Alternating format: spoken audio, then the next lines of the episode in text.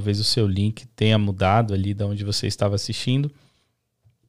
Uh, mas, como eu estava dizendo, esse é o momento aí que você tem de poder compartilhar esse vídeo. Mande aí para os seus amigos, para os seus conhecidos, para que também possa participar. Né? E isso, a partir do momento que você dá um like aí no vídeo e compartilha, isso ajuda com que mais outras pessoas possam é, também ter acesso a esse conteúdo.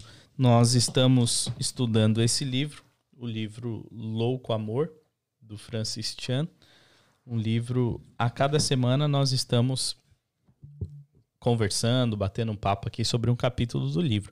Então, seria muito interessante. Isso fica, a conversa fica muito melhor, muito mais gostosa se você participar com a gente, compartilhar é, as suas as suas observações, os, fizer os seus comentários também, para fazer aí a conversa ficar mais gostosa com a gente.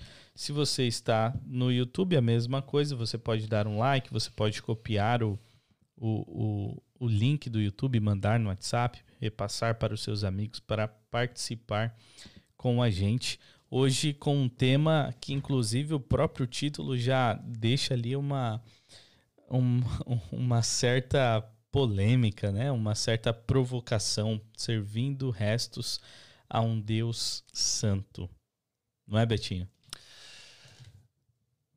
Lendo, lendo o livro semana passada, e essa semana também, o autor, ele realmente é, dá uma chacoalhada na gente para colocar a gente no nosso lugar, né? Então, essa semana, é, o título dessa semana, revisando um pouco aí o livro hoje, eu fico pensando como nós somos prepotentes de achar que nós somos alguma coisa, entendeu? No, às vezes a gente se sente a última, a última bolacha do pacote, né? Uhum. Sendo que efetivamente é, eu não sou absolutamente nada. E é isso que o autor chama a atenção, né, que o Francis Chan, Chan né, chama atenção sobre esse, esse ponto de vista, porque Deus é tudo e nós não somos nada. E a gente, o que, que a gente tem, tem feito aí? Temos dado restos a Deus? É, é interessante notar isso, porque, igual você falou, a gente muitas vezes se acha a última bolacha do pacote. E, e, é muito normal nós analisarmos algumas coisas, como, por exemplo, as pessoas que ou não frequentam a mesma igreja do que eu, ou não são cristãs. A gente olha de maneira, muitas vezes olha de uma maneira diferente, né? O, o nós e o eles, os separados.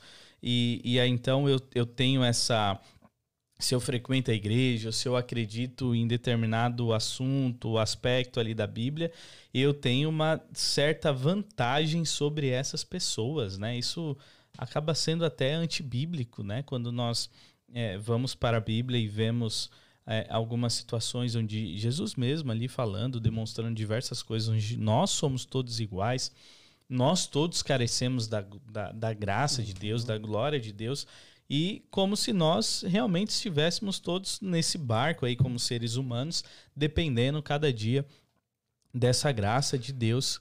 E, e, e na verdade o, ser humano é complicado, né? Quando a gente fala, às vezes por você estar é, dentro de uma placa de igreja, eu sou melhor do que o outro que, que frequenta ou, ou não tem a mesma, a mesma crença que eu tenho, né? Sendo que a gente tem que levar em consideração que é um Deus só e, e, e, é o meu irmão, independente de termos pontos de vistas diferentes, alguns aspectos que nós pensamos diferente, mas o Deus é, é o mesmo. E, e, a, e não só referente à, à questão de Deus é, ser o mesmo, mas primeiro análise que nós somos iguais, né? Eu não Sim. sou melhor que o meu irmão é, por determinada coisa que eu acredito. É claro, nós acreditamos, eu acredito que a, a conhecer a história da redenção, conhecer como Cristo me salva, isso é libertador, isso é transformador, mas isso não me faz melhor do que qualquer outra pessoa. E, e, e porque a partir do momento em que nós temos essa, essa concepção, isso cria uma barreira enorme com quem está ao meu lado.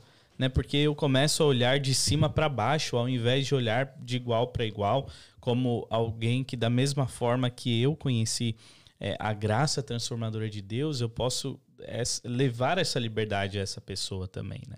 Então, é, é importante nós termos essa, essa compreensão.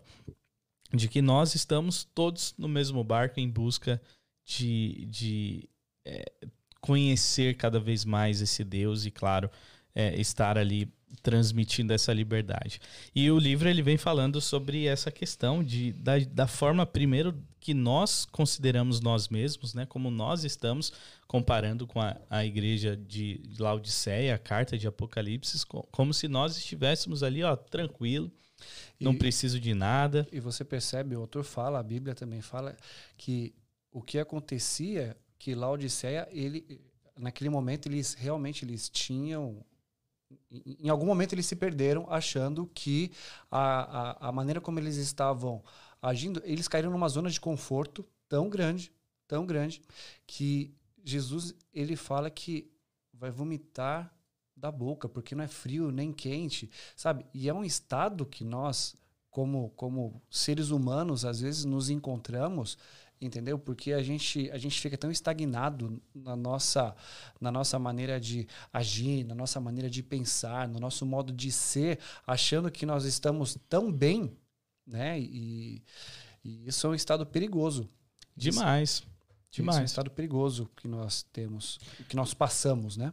Quando nós, quando nós vamos para Apocalipse, lá no, no capítulo 13, nós acredito que a gente até leu esse na última na, na, na, no último capítulo que nós estudamos, quando fala sobre esse assunto da, da Laodiceia, é justamente essa sensação de quem não precisa nada. E, logo no início do capítulo desse livro, o, o, autor faz uma pergunta, ele coloca o texto ali de, é, dessa comparação de Laodiceia, que é, lá no verso 17 do capítulo 3 de Apocalipse, diz assim: Você diz, Eu estou rico, adquiri riquezas e não preciso de nada.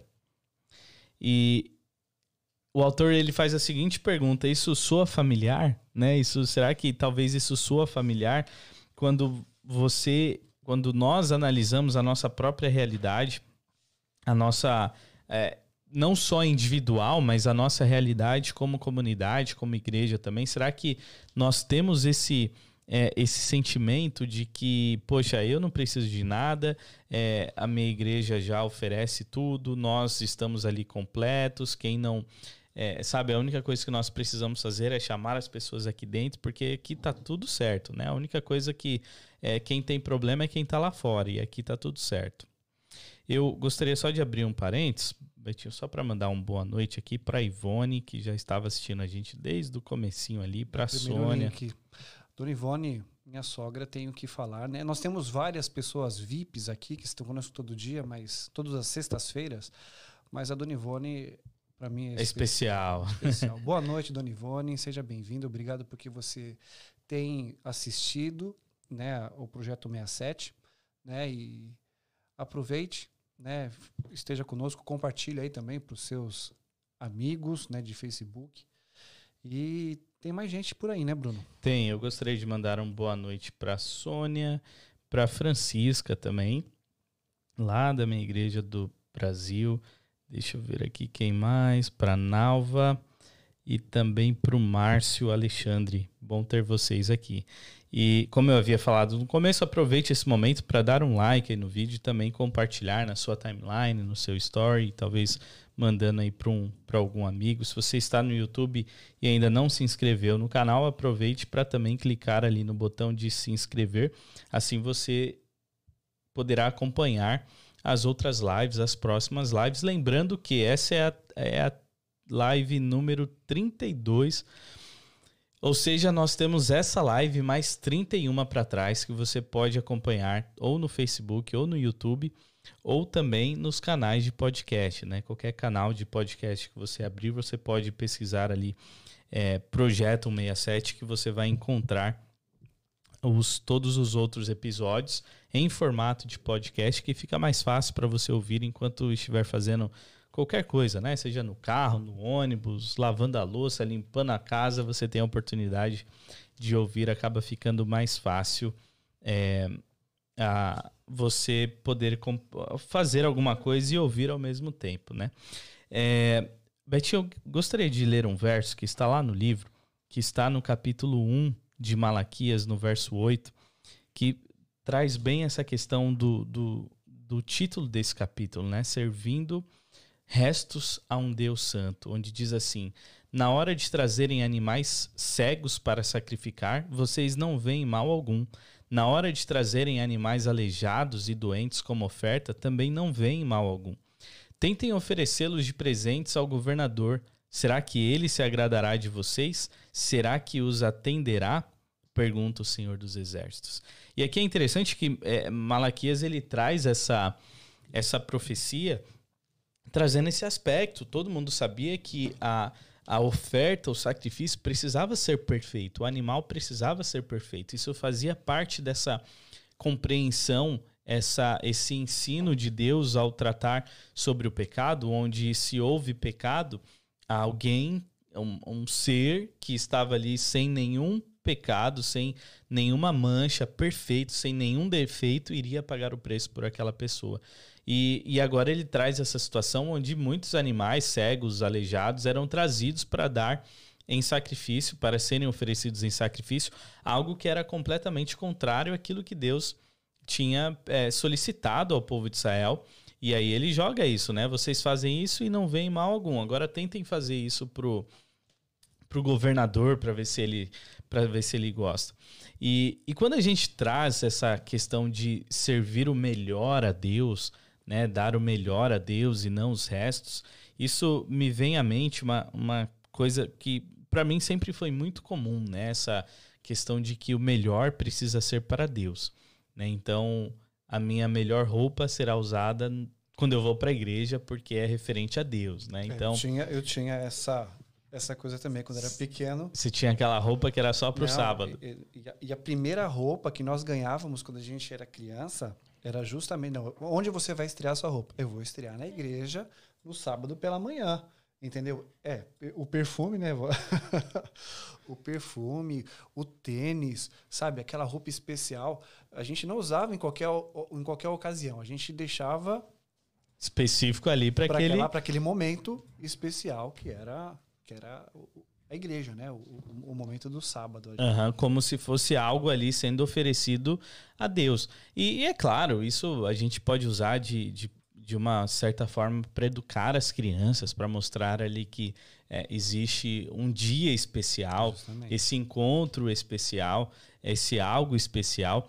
É, porém, quando nós vamos a essa questão do serviço, de, é, o serviço a Deus, e, e, o cristianismo, isso que aborda, o, autor aborda bastante essa questão do discipulado de Cristo, é, nós enxergamos que, calma aí, isso vai muito mais além, muito mais fundo do que simplesmente a minha aparência, a roupa que eu uso de especial, ou é, é o tal o banheiro que fez na igreja, ou o banco que vai comprar na igreja, então precisa ser o melhor, o mais caro, porque é para Deus, então eu vou colocar aquilo ali sendo para Deus. Pastor Walter, boa noite, bom tê-lo aqui conosco. Olá, boa noite. Um sábado abençoado aí para todo mundo e mais uma vez obrigado pela paciência. Hoje mais uma oportunidade de, de um encontro em nossa igreja que se estendeu um pouco mais, mas estamos juntos.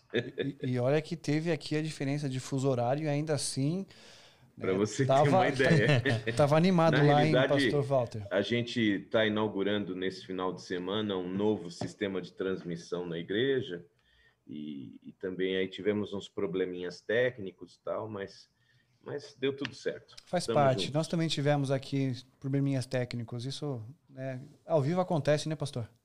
Faz parte, né? Faz parte. pastor Walter, o senhor também, quando recebia, ganhava roupa quando era criança, usava na igreja pela primeira vez, assim, estreava na igreja? Como é que era aí? Cara, vou te contar que dá até saudade, sabe? Porque, assim...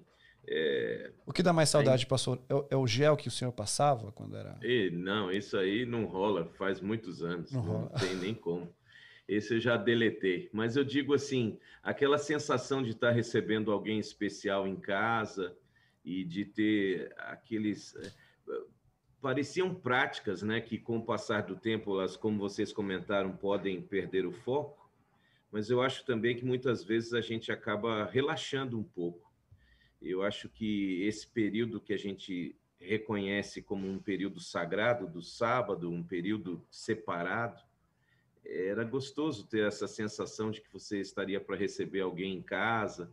Então eu lembro que havia, no meu caso, que é um pouco antes de vocês, havia roupas de cama que eram é, exclusivas para a virada da sexta para o sábado, havia um cardápio especial também que era preparado. E, e, eu me lembro que isso não era um motivo assim da gente se excluir, sabe?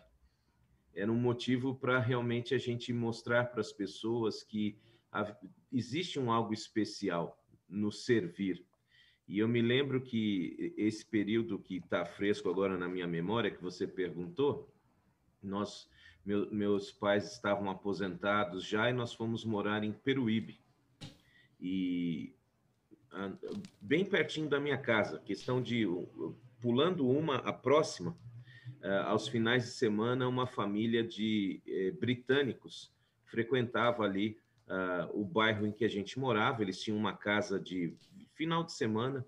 O, o chefe da família, o pai, trabalhava na, na, na Kellogg's, os sucrilhos Kellogg's, e ele então veio transferido da Inglaterra para São Paulo e tal e a gente passava os finais de semana e lá foram foi meu primeiro contato com o futebol britânico, muito doido, e também com a língua inglesa, né? Assim, de uma forma ouvir um estrangeiro falando, né? Tinha o quê? É, isso aí era 84, tinha 12 anos, 11, 12 anos. E, e eu me lembro que à medida que a nossa amizade foi crescendo, um sábado eh, minha mãe os convidou para almoçar com a nossa família. E eu achei bem interessante isso, porque chamou a atenção deles, né? O fato das comidas já estarem preparadas e serem somente aquecidas ali. E, e ela e aí foi a oportunidade dela explicar, né? E, e eu me lembro de ler a Bíblia em inglês com eles e tudo mais. Então, é, é, esse tema de hoje, quando a gente realmente presta atenção é, nesses detalhes que o Francis Chan está nos dizendo aqui, né? Você que acompanha a gente toda sexta, está aí, livro Louco Amor, capítulo 5. É, realmente a gente precisa parar para pensar, né? Será que nossa profissão de fé está mais preocupada com a gente, com os nossos rituais, com os nossos cerimoniais, com a nossa proteção, com a nossa bolha? Ou, se, ou realmente a gente entende é, essa oportunidade que Deus nos dá de viver de forma diferente, de forma questionável, para que as pessoas sejam atraídas para Jesus. Né? Será que a gente só realmente está acostumado a, a ficar numa bolha e de uns anos para cá ficar bem relaxados com muita coisa que a gente não faz mais e que não tinha pecado nenhum em fazer e era gostoso fazer? Ou a gente realmente perdeu o foco, né? Perdeu o foco e, e parece que, e, e, nós vamos conversar sobre isso, né? É, parece que a gente se entrega, mas a gente se entrega com reservas. E quando a gente se entrega com reservas para um Deus que deu tudo, a vida cristã é medíocre. E é interessante a gente notar onde será que isso se perdeu? Porque se nós tínhamos essa essa dedicação em fazer algo especial para que é, para que a gente pudesse entregar algo especial para Deus, entendeu? Nas pequenas coisas, onde que nós perdemos isso? Porque hoje, basicamente, é, muitas vezes a gente vai dar um pouco do nosso tempo, às vezes à noite, quando nós vamos dormir, já estamos cansados, às vezes nós nem conseguimos é, dois, três minutos ali, quatro, cinco minutos em oração, e vai lá saber, né? Igual eu já falei, minha mãe pediu pela Fiona. Às vezes nós estamos tão cansados. E esse é o, esse é o tempo que nós hoje damos a Deus. E esses são, são, são situações que nós oferecemos. Qualquer situação, qualquer coisa. Eu acho que vale uma, uma reflexão também, óbvio que isso é, é individual, mas é se de fato algumas, alguma vez na minha vida eu me doei completo a Cristo porque é, às vezes é, é, igual a gente estava dando esse exemplo de ah, melhor roupa ali pro, pro sábado, porque é para Deus e tinha tudo isso. E, e será que talvez o, o, que, o que aconteceu foi ter essa perspectiva de que aquilo que se dá a Deus é algo somente exterior e talvez material? e eu esteja, eu esteja me esquecendo que, o que aquilo que Deus quer é primeiro algo de dentro para fora, onde esse para fora, esse exterior, vai ser só um resultado, uma consequência daquilo que aconteceu no interior, dessa entrega que aconteceu no interior. Porque isso é até um, algo que o, o autor traz rapidamente, onde ele traz essa abordagem que nós criamos uma maneira mais fácil de seguir a Cristo. Né? Então eu criei a minha maneira de seguir a Cristo. E isso torna mais fácil. Ou seja, não é algo completo, mas pelo menos é alguma coisinha ali. Melhor do que nada. Então eu estou fazendo da minha própria maneira. É tranquilo, estou fazendo algo melhor do que se eu não estivesse fazendo nada e estou indo ali e para mim está tudo bem. Então eu acredito que uma pergunta que nós precisamos fazer é: será que alguma vez nós de fato nós perdemos ou será que nós nunca tivemos essa entrega completa a Cristo. Eu acho que valeria a pena, então, a gente aprofundar mais essa questão, não é? é se vocês provavelmente tocaram, se não tocaram, se tocaram, me permitam repetir, né?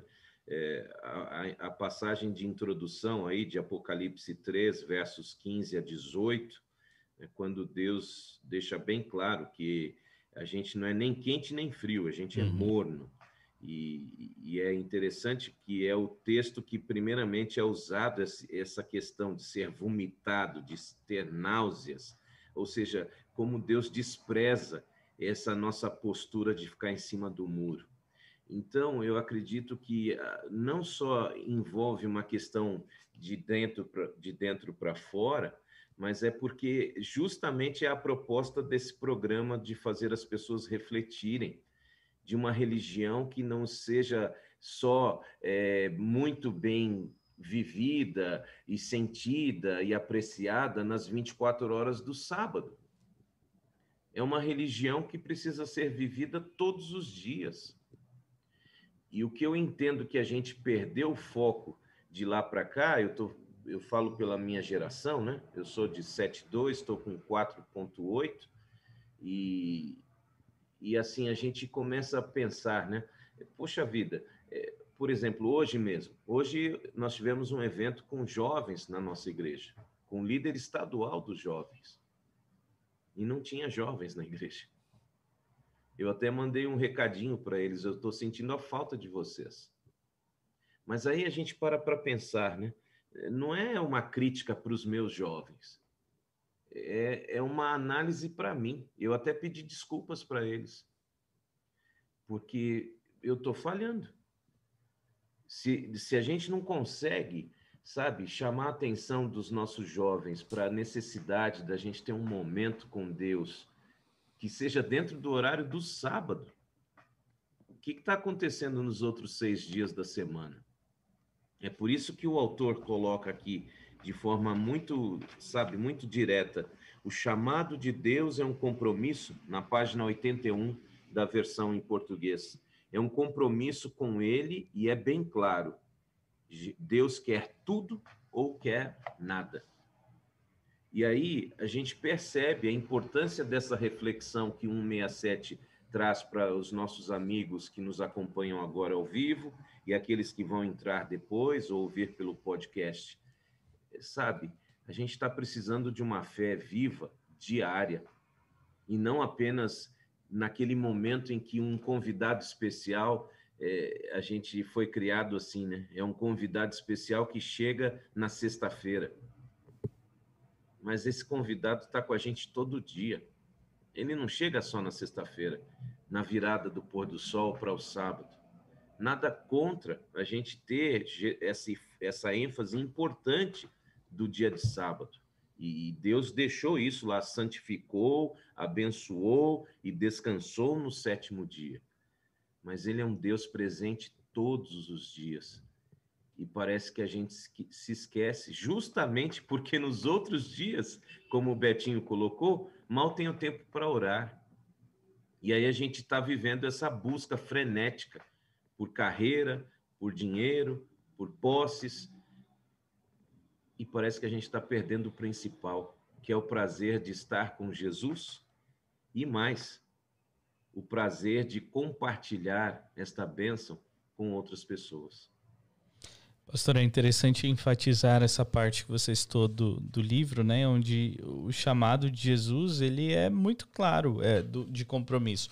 Ou é tudo ou nada.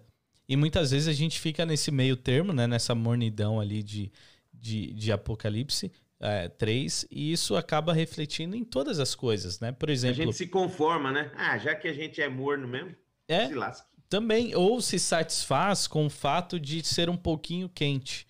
Então eu estou tranquilo. Não, não estou completamente frio. Está frio? Não, frio não. Mas, mas também não, não estou quente. Logo em seguida no livro, ele traz essa, essa questão que é, eu achei fantástica, essa reflexão, onde ele fala que a, vamos, vamos encarar essa situação, né? Que nós estamos, nós até estamos dispostos a fazer alguma mudança na nossa vida, desde que isso afete a nossa salvação. Então, se eu sei que é, isso é para que eu possa ser salvo, então eu vou fazer. Ah, tá lá escrito que se eu não fizer isso eu não vou ser salvo. Então, beleza, eu vou fazer salvo. E aí a gente entra nessa questão de que é, será que se eu faço pelo meu interesse de ser salvo, eu estou fazendo de acordo com a, a intenção e a motivação que, que Cristo pediu para que eu fizesse?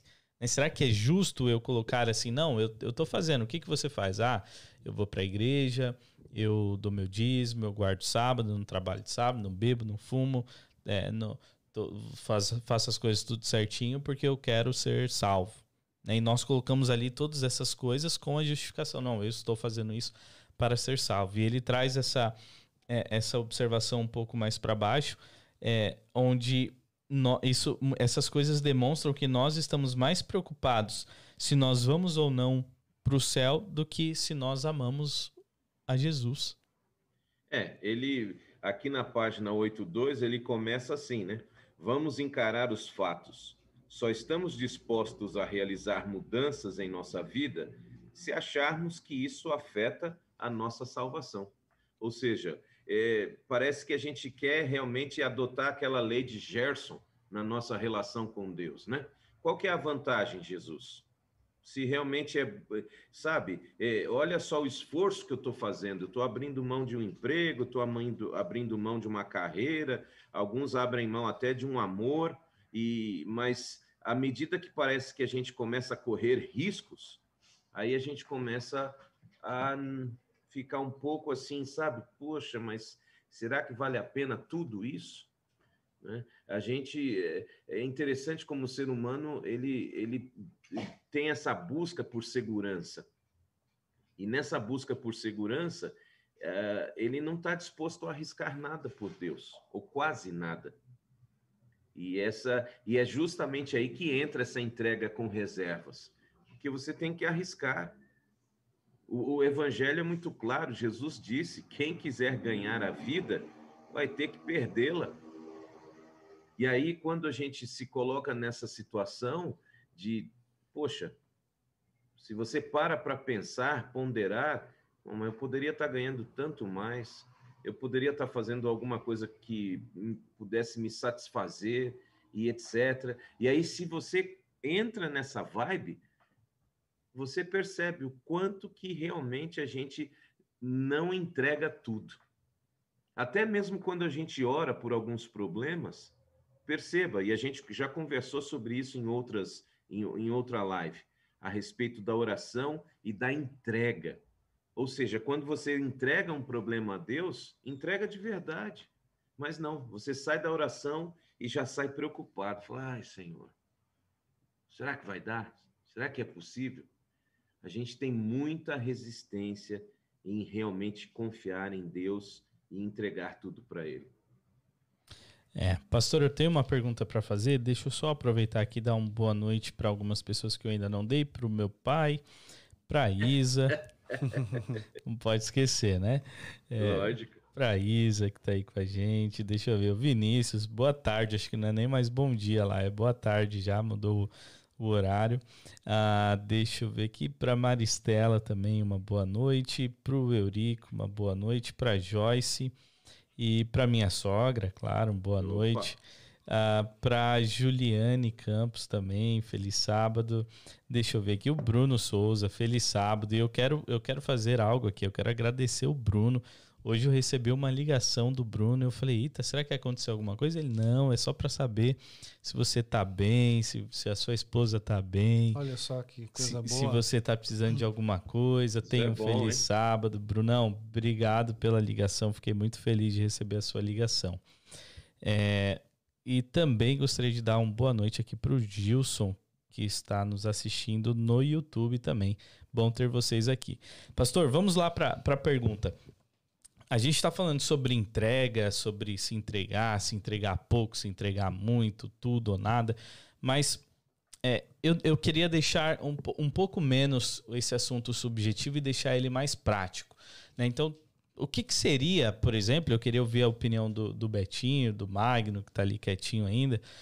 O que, que, seria se entregar? A gente fala se entregar, ok, mas o que, que é se entregar? Talvez tenha alguém que esteja assistindo e fala, poxa, eu já ouvi falar isso, me entregar a Jesus, é, preciso entregar a minha vida, é, tá pedindo o que? É um, um suicídio? É, é, o que, que seria exatamente essa entrega?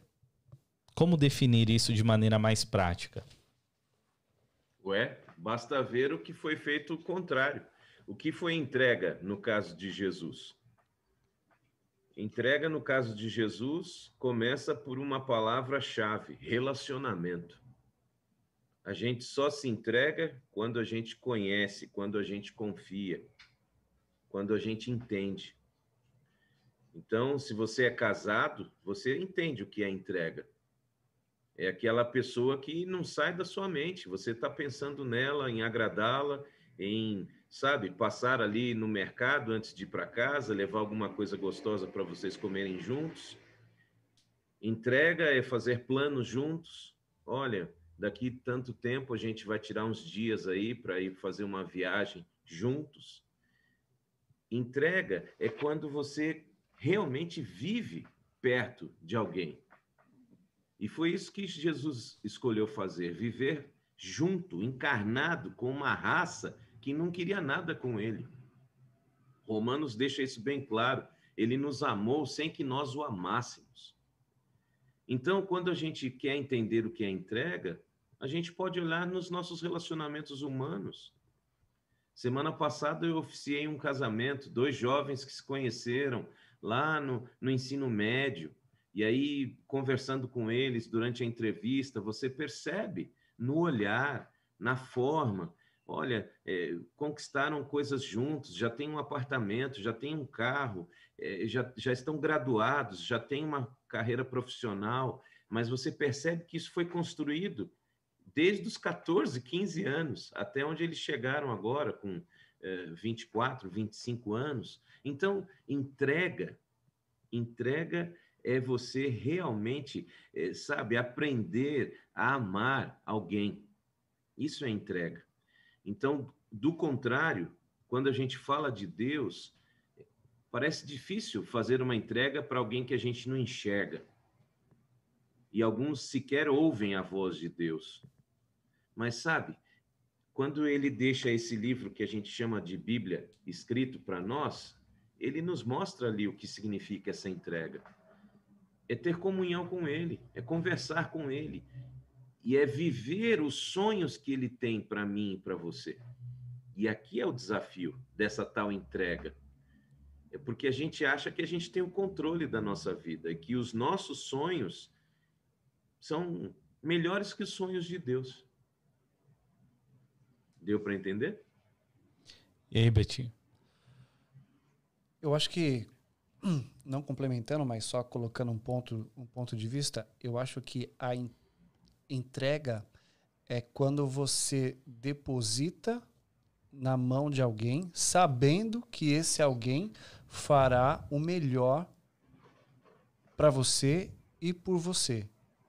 Entendeu? Então, assim, quando nós falamos sobre entregar a nossa vida a Jesus, é ter consciência de que Ele vai dirigir, ele vai cuidar de uma maneira especial. É a mesma coisa. Eu eu tenho eu tenho total confiança na minha esposa, da mesma forma que ela tem total confiança em mim.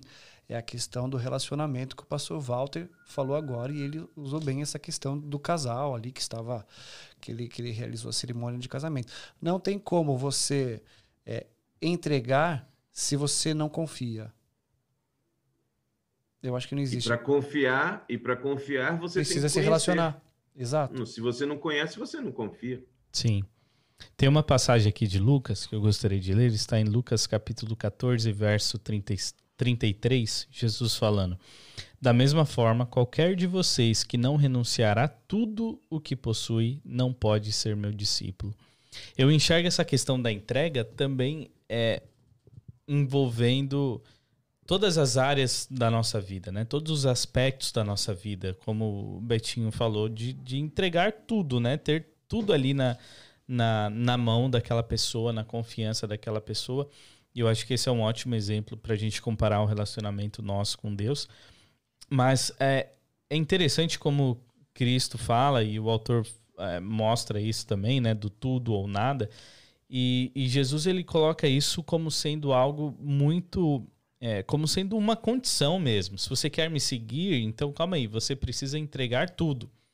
Não pode ficar nada para trás. Então, é, eu quero fazer parte não só da sua vida quando você estiver ali dentro da igreja, no sábado, no domingo, ou se relacionando com as pessoas é, que são da igreja. Não, eu quero fazer parte da sua vida e eu quero que você siga o meu exemplo, a maneira que eu vivi e aplique esse exemplo em todos os aspectos. Eu quero que você aplique o meu exemplo, que você viva como eu vivi quando você estiver no trabalho, quando você estiver na família, na sua vizinhança, independente de onde você estiver. E isso que eu enxergo como sendo tudo. Onde as coisas que eu possuo agora elas, elas já não são mais minhas. Elas, elas estão ali para serem usadas da mesma forma que, que Jesus usou os recursos que ele tinha.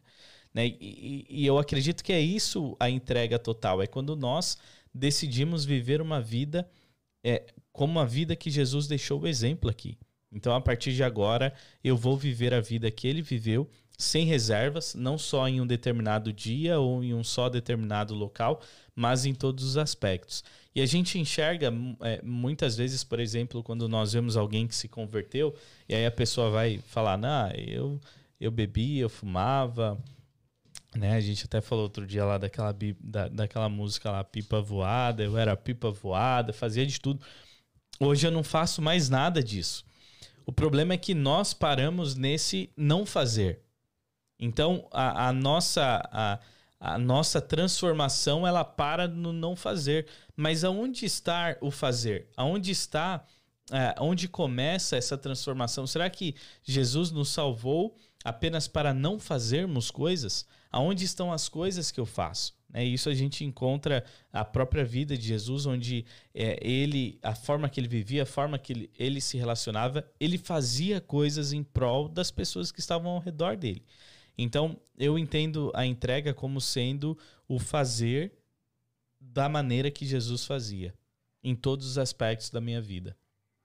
Agora, é importante destacar, né, porque também é, a gente não pode se esquecer de que Jesus é Jesus e nós somos nós, né? As árvores somos nós. E, e é interessante lembrar que é, eu e você, por sermos quem somos, nós não vamos conseguir ser perfeitos o tempo todo e não vamos conseguir nos entregar o tempo inteiro. E o mais maravilhoso é que esse Deus admite nossas falhas. Porque senão seria muito simples, né? Se a gente acreditar que um cristão não erra, não haveria um cristão na face da terra. Agora os cristãos erram. Querendo acertar, acabam errando. E onde que está a nossa maravilhosa graça? Eh, Lamentações de Jeremias, capítulo 3, a leitura do verso 22, eu leio na Nova Bíblia Viva. O grande amor de Deus nunca termina. A única razão para não sermos completamente destruídos é a misericórdia do Senhor. Ela é inesgotável. E aí o verso 23, Lamentações de Jeremias 3, 23, ela se renova a cada manhã. Grande é a tua fidelidade. Então, isso demonstra que, de fato, eu e você temos aí vários desafios na nossa existência e na nossa vida espiritual, mas isso não é desculpa, como você disse, Bruno, para que uma vez que eu era um bêbado, vivia drogado, e hoje estou curado, encontrei Jesus, né? Musiquinha de carnaval.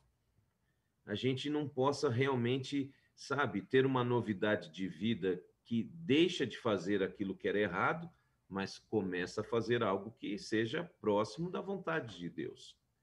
Então, essa transformação de dentro para fora não é um atestado para que você agora viva sabe? Como se fosse um, um, um encantado aí, um, um alguém que está acima do bem e do mal, etc. Não.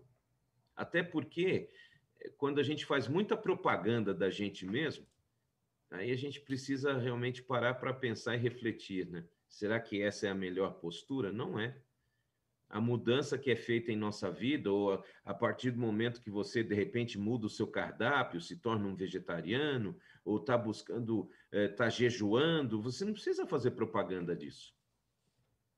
Essa transformação, ela vai ser orgânica e ela vai ser notada, mas para dar glória a Deus e não às suas atitudes. Não, a partir de agora, eu sou uma pessoa diferente. Você tem. Ah, você ainda está comendo açúcar, né? Que desgraçado. Eu já larguei isso faz seis anos.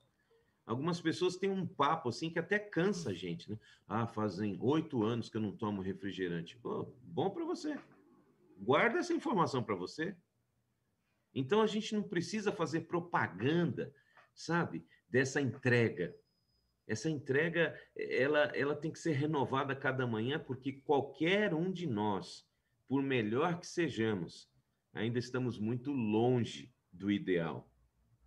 E por isso que eh, o autor vai trabalhando isso, especialmente quando as coisas se referem a, a, a as questões relacionadas, por exemplo, ao dinheiro, à carreira, à busca. Tem muita gente que ainda é infeliz porque está mais preocupado com aquilo que está perdendo do que com aquilo que está ganhando ao se entregar a Deus. Pastor, é interessante também a gente fazer uma análise dessa questão do, de, de, do servir a Deus. Né? O próprio título diz isso, servindo restos a um Deus santo. É, é interessante fazer essa análise porque nós muitas vezes ligamos o serviço a Deus com aquele serviço prestado à igreja. Então, ah, eu, eu cuido de tal departamento, eu ajudo o departamento tal, dessa forma que eu sirvo a Deus, que eu ah, diria que não está é, completamente errado, mas é interessante, por exemplo, eu estou com um verso aqui em Atos, no capítulo 17, versos 24 e 25, que diz assim: O Deus que fez o mundo e tudo que nele há é o Senhor dos céus e da terra e não habita em santuários feitos por mãos humanas. É o verso 25. Ele não é servido por mãos de homens como se necessitasse de algo, porque ele mesmo dá todos a vida, o fôlego e as demais coisas. É interessante que quando, principalmente ali no, no Evangelho, nós entramos nesse aspecto do serviço a Deus, é, isso claramente é, é, demonstrado o serviço a Deus como sendo direcionado ao meu próximo, né? aquele que está ao meu lado. Eu estou servindo. Tanto que Jesus ele faz, é, é, conta essa. É, ele fala sobre isso, né? Quando as pessoas falam, ah, mas quando que eu dei comida eu não lembro de ter te dado comida ou de ter visitado. Ele fala: Não, quando você visitou um desses pequeninos, você fez a mim. Então, é, é, eu acredito que é um ponto importante, porque eu, eu falo pela minha experiência pessoal, a forma que, que eu é, cresci, que eu aprendi, que essa questão de nós colocarmos o, o trabalho como o serviço a Deus como sendo algo específico, por exemplo. Dentro de quatro paredes? Dentro de quatro paredes, ou é, seguindo ali uma espécie de cartilha, alguma coisa assim, ah, vou fazer teologia para servir a Deus, ou coisa do tipo. Sendo que, na verdade, ah, é, é também essa transformação lá de dentro, quando nós nos entregamos, nós colocamos essa, é, esse nosso aspecto de servir como sendo algo que, que abrange muitas outras áreas da nossa vida e principalmente o meu próximo, sempre direcionado a quem está a mim. Obviamente, isso pode ser muito bem refletido na igreja, nos projetos que são feitos na igreja, no serviço a, a, aos, aos, nossos próprios irmãos ali da comunidade, ou a igreja fazendo algo em prol é, de, de uma outra pessoa. Mas é sempre importante também a gente perguntar e repensar se o que eu estou considerando como serviço a Deus, eu servindo a Deus, se esse serviço tem de fato sido um benefício para quem está ao meu, ao meu lado, quem é o meu próximo? É, eu acredito que, veja só, é, é, por isso que a gente já tem conversado em outras oportunidades, né? É, muitas vezes a gente se esquece de se conhecer. É, é, quando a gente é, dá essa ênfase do nosso relacionamento com Deus para ter confiança e entrega, é importante também você se perguntar né? é, como você é, quem é você, de onde você veio, quais são suas expectativas. E à medida que você se permite responder isso é, com a ajuda da palavra de Deus, você vai ver que você foi criado com um propósito. E a sua vida só vai ter significado se esse propósito de Deus se realizar em você que é justamente o propósito de se preocupar com os outros. É interessante como a, gente vive numa sociedade cada vez mais, mais egoísta e, e a ponto de a gente estar tá destruindo tudo, destruindo a natureza. Dá uma olhada quanto plástico é jogado no mar. Mas se a gente for parar para pensar, e eu só vi isso aí na casa de vocês, que pelo menos as autoridades incentivam que se divida aí o lixo entre orgânico e reciclado. E, e, foi algo que me falou muito sério, sabe? Quando estive na sua casa aí, essa preocupação de lavar as embalagens e jogar isso. Aqui no Brasil a gente não está nem aí. Ah, estão destruindo lá a natureza, tocando fogo na Amazônia, no Pantanal, e o cara pálida está jogando lixo sem reciclar aqui em São Paulo. Então, a gente tem muito disso, sabe? De ficar observando os erros que os outros cometem, mas pelo fato da gente não se conhecer e não nos relacionarmos corretamente com Deus, a gente se esquece do nosso propósito. E estudamos isso durante todo um processo de lives aí, a nossa identidade. Então, é, necessariamente, só vai fazer sentido para mim esse servir ao outro a partir do momento que realmente eu entender o propósito que Deus me criou. Eu não sou fruto de, de, como já dissemos aqui, de um preservativo furado, de, um, de uma relação ilícita entre jovens solteiros. Eu não sou fruto do acaso. Deus me planejou. E se Deus me planejou, quantas vezes eu perguntei para Ele para o que o Senhor me, me planejou?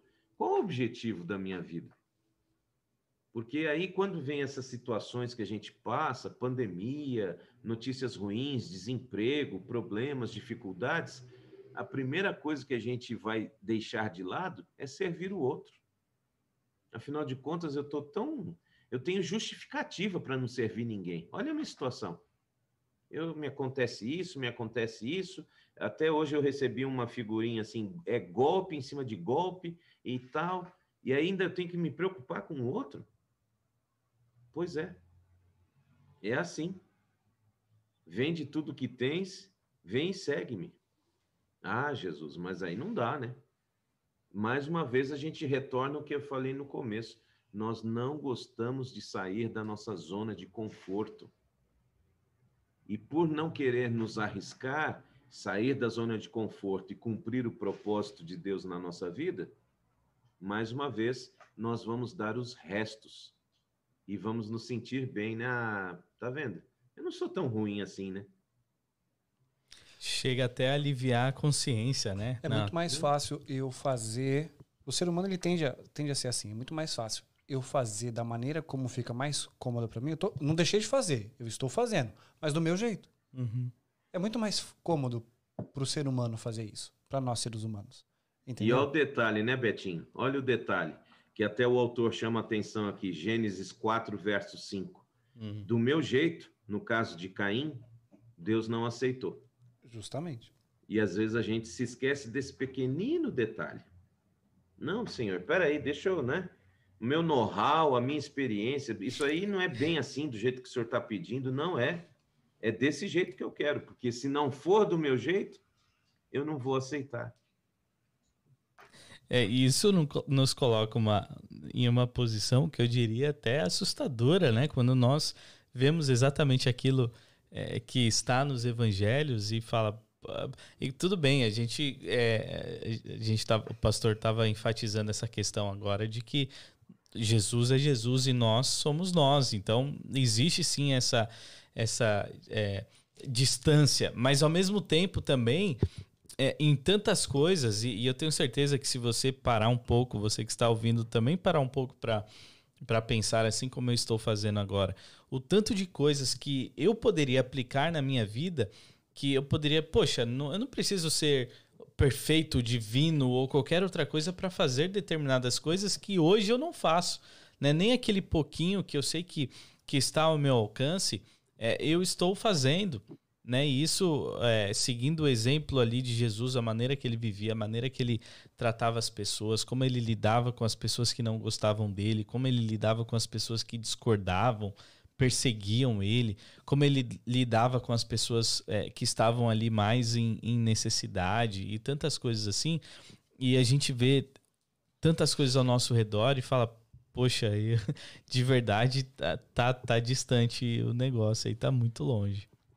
E, é, e, e sabe, pessoal, isso tem assim, é, é, tem ramos, é, é, se espalha para vários aspectos. Mas uma passagem que me chamou muito a atenção para a gente avaliar a nossa postura, não é?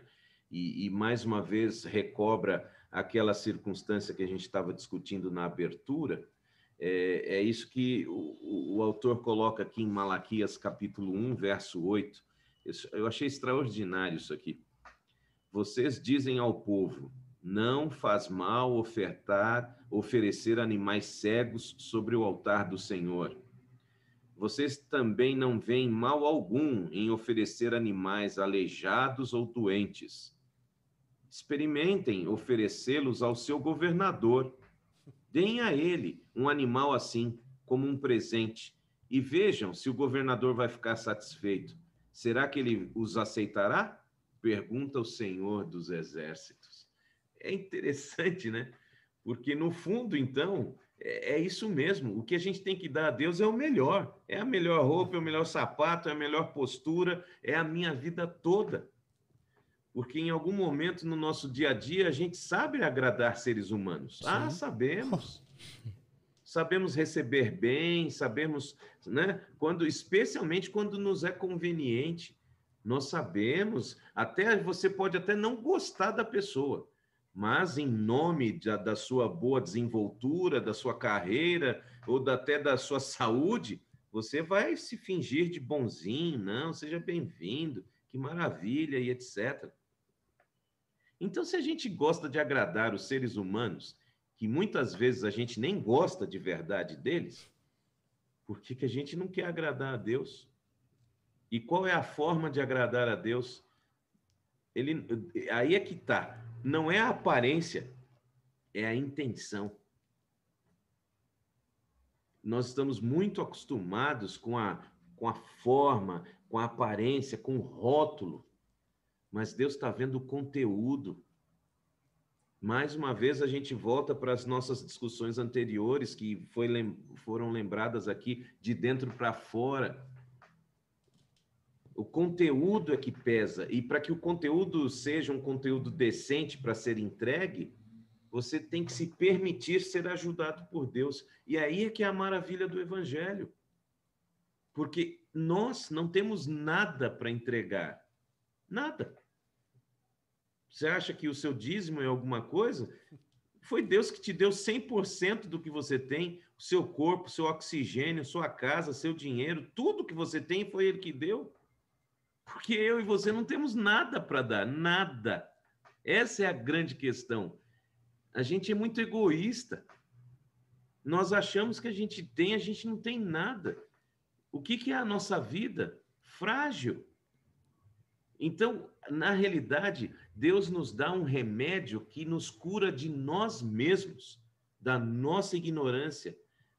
Quando a gente acha que é alguma coisa, porque acumulou algum dinheiro nessa vida e tal, e aí a gente começa a fazer né, escolhas. Não, isso aqui eu não vou dar tudo. E pensa alguém que, por exemplo, chega à conclusão que dizima aquilo que não corresponde à sua renda. Ele deveria dizimar sobre mil, mas aí ele faz como Ananias e Safira e dizima só uma parte. Está enganando a quem? A quem? Então, o nosso problema é que a gente é egoísta demais. E por sermos egoístas demais, nós nem agradamos a Deus, nem agradamos ao nosso próximo. E aí chamamos isso de religião. Uma coisa medíocre, um fardo, e que parece que agora na pandemia, então, se tornou mais difícil. Muitos têm até abandonado a fé nesse período porque já não sentem falta de nada. A gente está falando aqui, né, de, de ir à igreja, de tal. Tem gente que não está sentindo falta de nada que tem a ver com a igreja. Mas essa é uma questão que é pessoal, entende? Eu não tenho que estar tá enxergando os defeitos dos outros. Eu tenho que me comparar a Cristo e saber como é que está a minha situação, porque aí a gente vai chegar na discussão que a gente fez sobre entrega, sobre serviço. É a partir do momento que a gente percebe que a gente é realmente, por natureza, egoísta. Tem uma frase aqui no, no livro de Tim Kiziar que diz assim que ah, o nosso maior medo como individual e como igreja não deveria ser de falhar, uhum. mas de, de ter sucesso em coisas na vida que não importam. É não fazem sentido. Isso. Olha que frase extraordinária. Vamos repetir. Nosso maior medo como indivíduos e como igreja não deveria ser o fracasso, mas o sucesso nas coisas da vida que não tem valor. E não tem valor não é do ponto de vista financeiro, econômico e dessa vida secular. Não tem valor quando se compara a Cristo e a eternidade.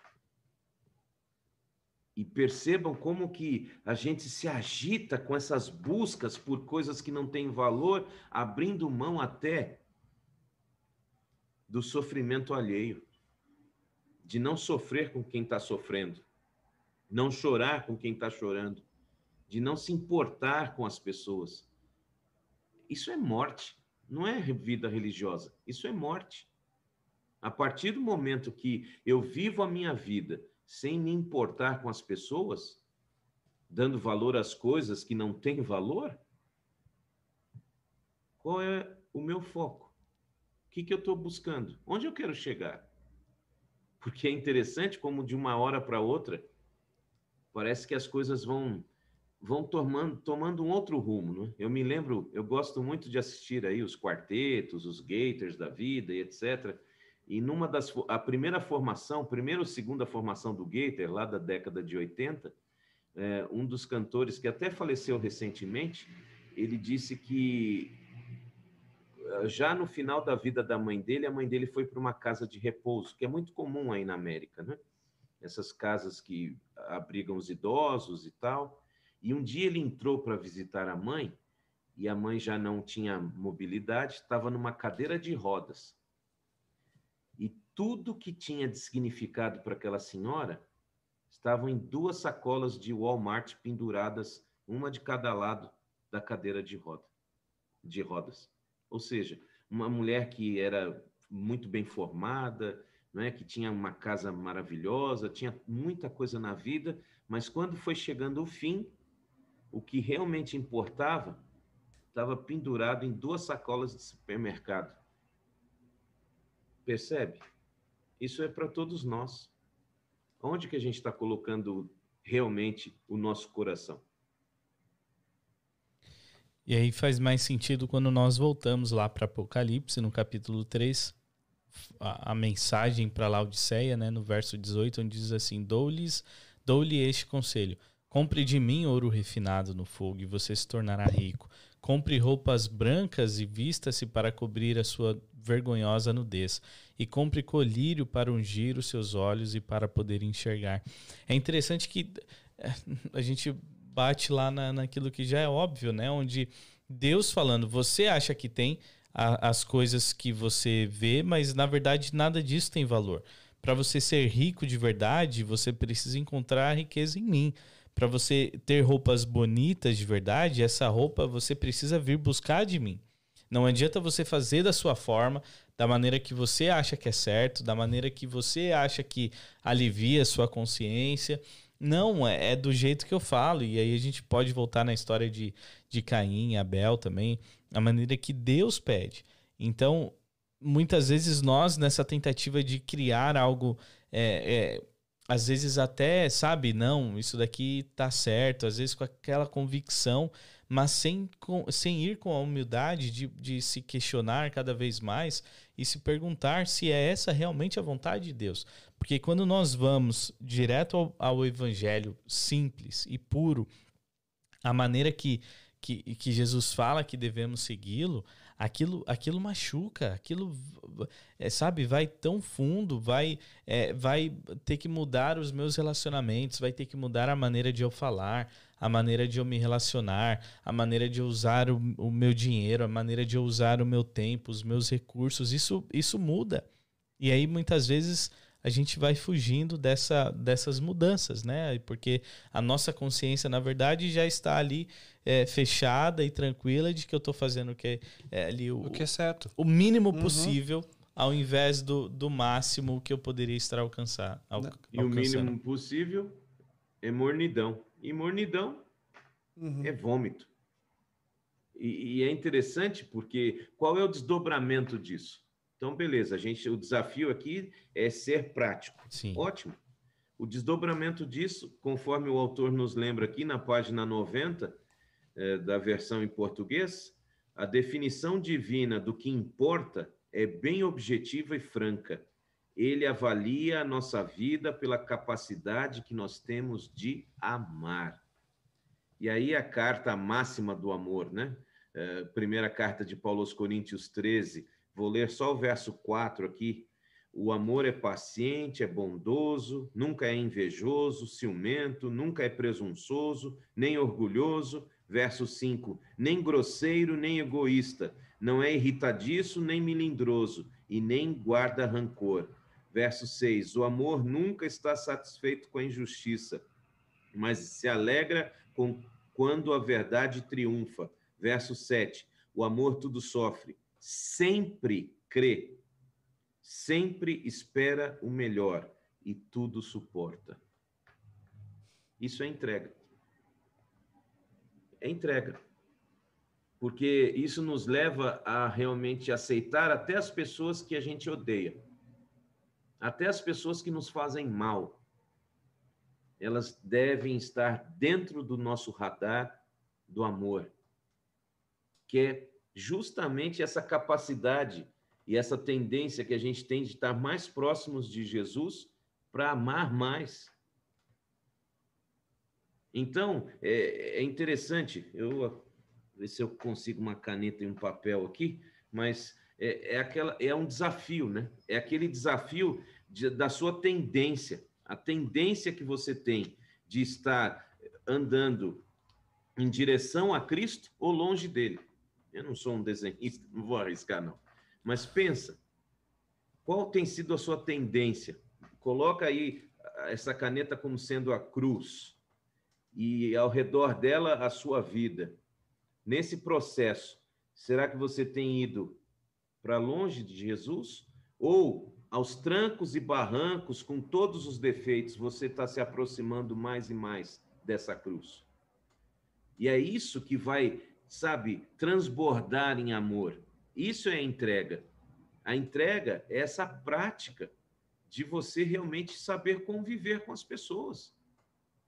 E você não é obrigado a amar todo mundo igual. Algumas pessoas, o apóstolo diz, a gente suporta em amor. Pronto. Já já está ótimo. Agora, a gente está vivendo uma polarização do ódio nesses dias aí, envolvendo política, envolvendo tudo isso, que agora até para matar a gente mata em nome do bem. Não, não existe isso. Você tem que dar o direito da pessoa de pensar diferente de você. Mas agora, sabe, a igreja, mesmo dentro da igreja, fora da igreja, é gente criticando e fazendo vídeo para falar do outro que pensa diferente, que está errado, e, e demoniza o outro. Olha para a cruz, meu irmão. Olha para a cruz. Veja se isso tem a ver com o amor é paciente, é, o amor é bondoso, não é irritadiço, não deseja o mal, sempre espera o bem do outro. Olha que lição. Por isso que não, a gente não pode viver de restos para Deus. Porque enquanto a gente está envolvido com os restos, nós não vamos ter o todo da benção. É interessante que diariamente nós temos, nós temos essas é, oportunidades de colocar tudo isso em prática. Eu tenho certeza que todo mundo tem sempre oportunidades de colocar de fato esse amor que nós estamos falando, que muitas vezes parece impossível, mas por que não colocarmos como objetivo nessa semana de, de colocar isso em prática. Poxa, quem sabe só um pouquinho, deixa eu tentar colocar em prática esse amor é, nos meus relacionamentos, talvez com as pessoas próximas a mim, ou talvez até mesmo com aquelas pessoas que eu não me relaciono muito, mas eu sei que eu poderia ter alguma oportunidade de encontrar isso. E quem sabe nós não poderíamos colocar isso como desafio, às vezes só uma coisa, só uma demonstração pelo menos assim, começando, sabe, um passo de cada vez. Quem sabe, conforme o passar do tempo, conforme é, nós formos praticando, nós poderemos é, ver Deus ali naquela situação, sentir um pouco desse sentimento que Deus tem como propósito que nós sintamos e isso cada vez mais possa aumentar em nossa vida e a ponto é, de que não estaremos satisfeitos, não olharemos para nós e falaremos assim, não, agora sim eu estou tranquilo, como a igreja de Laodiceia, mas criará essa necessidade de eu preciso fazer mais, eu quero fazer mais, eu quero colocar esse amor mais em prática, eu quero colocar o perdão mais em prática, porque isso faz bem para as outras pessoas. E o fato de da minha intenção fazer bem para as outras pessoas, consequentemente isso vai fazer bem para mim também. É, nós somos os maiores beneficiados, né, quando nós fazemos o bem. Sem dúvida. Eu gostaria de deixar isso como desafio para você, que você colocasse como um objetivo, pelo menos um, uma demonstração de amor. Uma demonstração de amor que você possa enxergar nesse ato algo que Cristo faria. E, e, se enxergue ali, você sendo esse braço, essa extensão de Jesus na vida de alguém, demonstrando esse amor. E não precisa ser nada mirabolante, né? Muita gente não faz achando, ah, o que, que eu vou fazer para demonstrar? É, eu vou é, comprar uma cesta faz... É. básica é. para levar. Talvez seja, mas talvez não. não. Às vezes abrir o portão para alguém que está com sacola na mão. É, coisas assim. Pastor, nós estamos che... passando, passamos aí já a nossa marca de, de uma hora, né? Como Vamos sempre. mudar o nome do programa. Como sempre. Mas ah, eu gostaria de que você deixasse aí as considerações finais, se o Betinho quiser deixar também para a gente já encerrar mais uma live. Quem sabe a gente já possa mudar o nome para Além da Margem. Né? Além da Margem. Bom, eu só realmente faço questão de registrar aqui a página 93, é, quando, porque realmente esse é um assunto que ele, ele mexe com a gente, né? Ele nos ajuda aí a, a, a repensar nossos conceitos. E aqui no final da, do livro, né? Louco Amor, Francis Chan, é, ele diz assim no último parágrafo: a maior parte dos, de nossos pensamentos é concentrada no dinheiro que queremos ganhar, na escola que pretendemos frequentar, no corpo que desejamos ter, na pessoa com quem vamos nos casar, com o tipo de pessoa que planejamos nos tornar. O fato, porém, é que nada deveria nos preocupar mais do que o nosso relacionamento com Deus. É uma questão de eternidade e não há nada que se compare a isso. Deus não é uma pessoa que possamos vincular nossa vida. É interessante, né? Ou você entrega, ou não tem significado.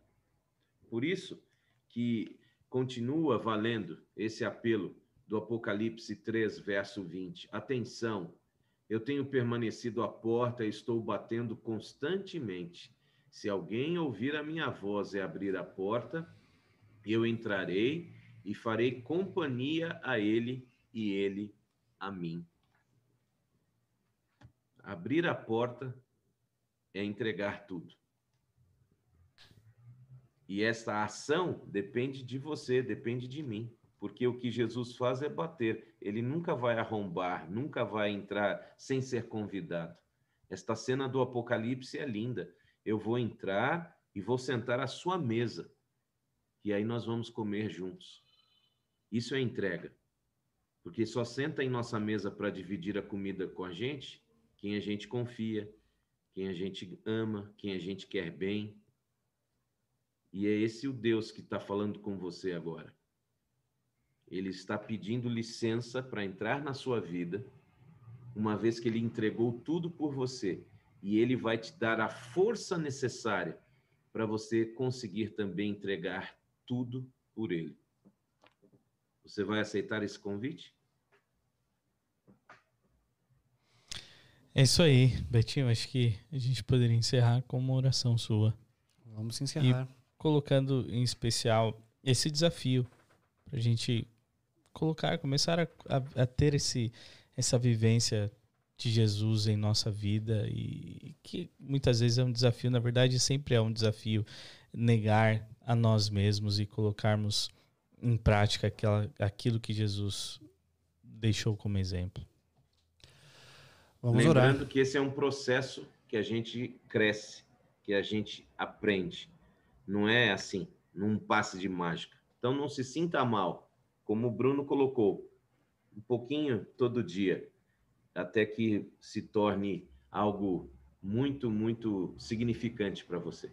É, e é isso, o Tércio acabou de comentar aqui que tem basicamente as mesmas palavras que você falou agora, é, o mesmo sentido em outras palavras. Ele diz assim: embora as circunstâncias nos levem a andar distante de Cristo, precisamos todos os dias tomar a decisão de andar ao lado dele. É uma decisão diária.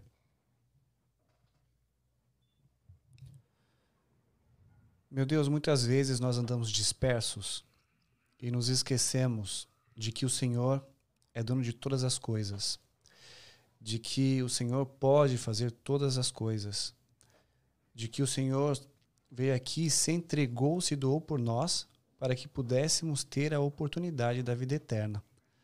A tua graça já nos basta. E mesmo assim, sabendo que o Senhor é Deus, que o Senhor é poderoso, muitas vezes evitamos seguir a Ti, evitamos nos achegar a Ti.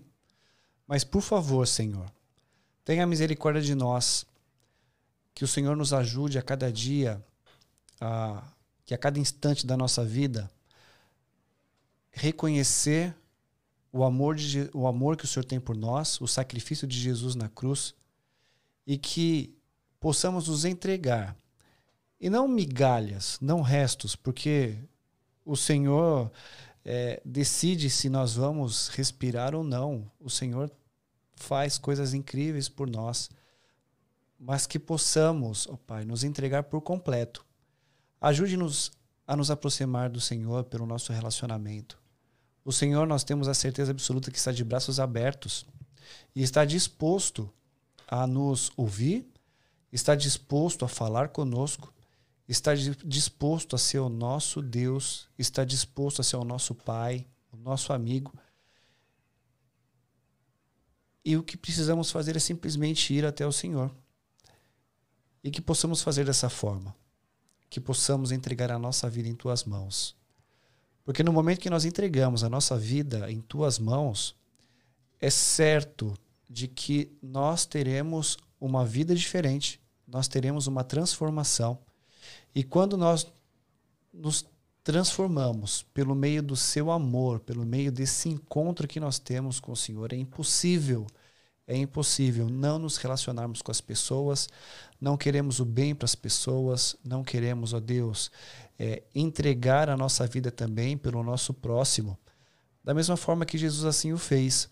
Jesus, quando esteve aqui, ele nos ensinou. E a cada encontro que as pessoas tinham com ele, ele, ele conseguia transformar vidas. Né? E essas vidas transformavam outras vidas. E é algo maravilhoso incrível que nós queremos ter neste, neste momento. É algo maravilhoso que nós queremos ter na nossa vida. Poder refletir o amor de Jesus às pessoas que estão ao nosso redor. Poder fazer diferença na vida das pessoas que estão ao nosso redor. O Senhor tem nos abençoado. E, por favor, ó Pai, que possamos abençoar também aos outros. Que possamos ter o amor de Jesus. Que possamos, ó Deus, é, transmitir ao mundo que o Senhor é um Deus Salvador e que o Senhor é o nosso grande amigo e quer estar conosco. Perdoa, Pai, os nossos pecados, tenha misericórdia de nós. Muito obrigado por tudo que o Senhor tem feito. Em nome de Jesus, amém. Amém. Boa noite a você que nos acompanhou. Obrigado por esses momentos. Nós estaremos aqui na próxima semana, nesse mesmo horário, com o próximo capítulo do livro Louco Amor. Obrigado, uma boa noite. Boa noite. Boa noite.